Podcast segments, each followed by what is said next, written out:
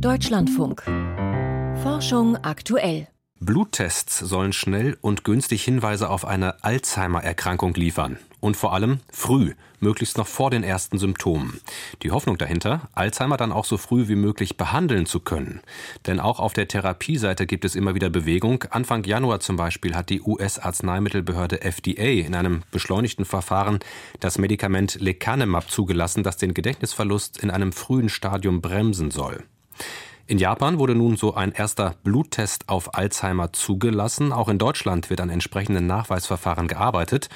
Über den Forschungsstand und darüber, was diese Tests in der Praxis leisten könnten, habe ich vor der Sendung mit dem Medizinjournalisten Lukas Kohlenbach gesprochen. Und meine erste Frage war, wie funktionieren solche Bluttests für Alzheimer prinzipiell? Die Bluttests, die am weitesten entwickelt sind, die messen die Konzentration des Eiweißes Amyloid im Blut. Wir haben alle ganz geringe Konzentrationen dieses Eiweißes im Blut und moderne Analysemethoden können die jetzt erkennen. Vereinfacht gesagt sinkt die Konzentration des Amyloids im Blut, wenn es sich vermehrt im Gehirn ablagert. Und das ist genau der Prozess, der bei Alzheimer-Betroffenen auftritt. Mhm. Inzwischen ist ja bekannt, dass es Veränderungen im Gehirn bei Alzheimer-Betroffenen schon lange Zeit gibt, bevor sie sich Dinge schlechter merken können oder die Orientierung eben schwieriger wird. Wann erkennen denn diese Bluttestverfahren eine Alzheimer-Erkrankung?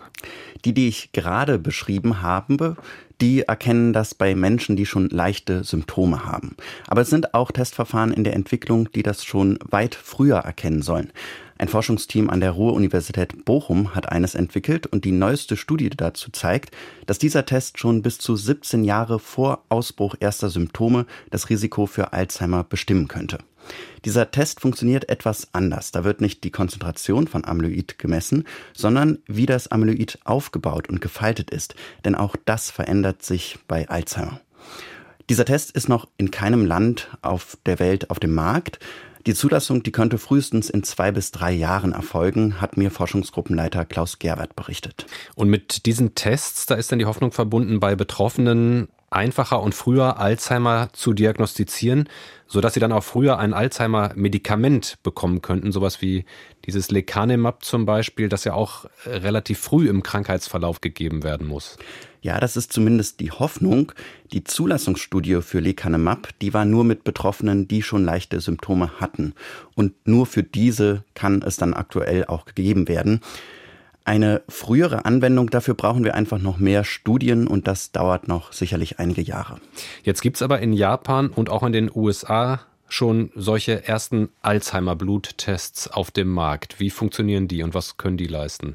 Ja, in den USA ist seit 2021 einer zugelassen, in Japan vor ein paar Wochen. Die sind von unterschiedlichen Herstellern, aber das Verfahren ist bei beiden dasselbe, nämlich dass sie diese Konzentration von Amyloid im Blut bei Menschen mit Symptomen bestimmen.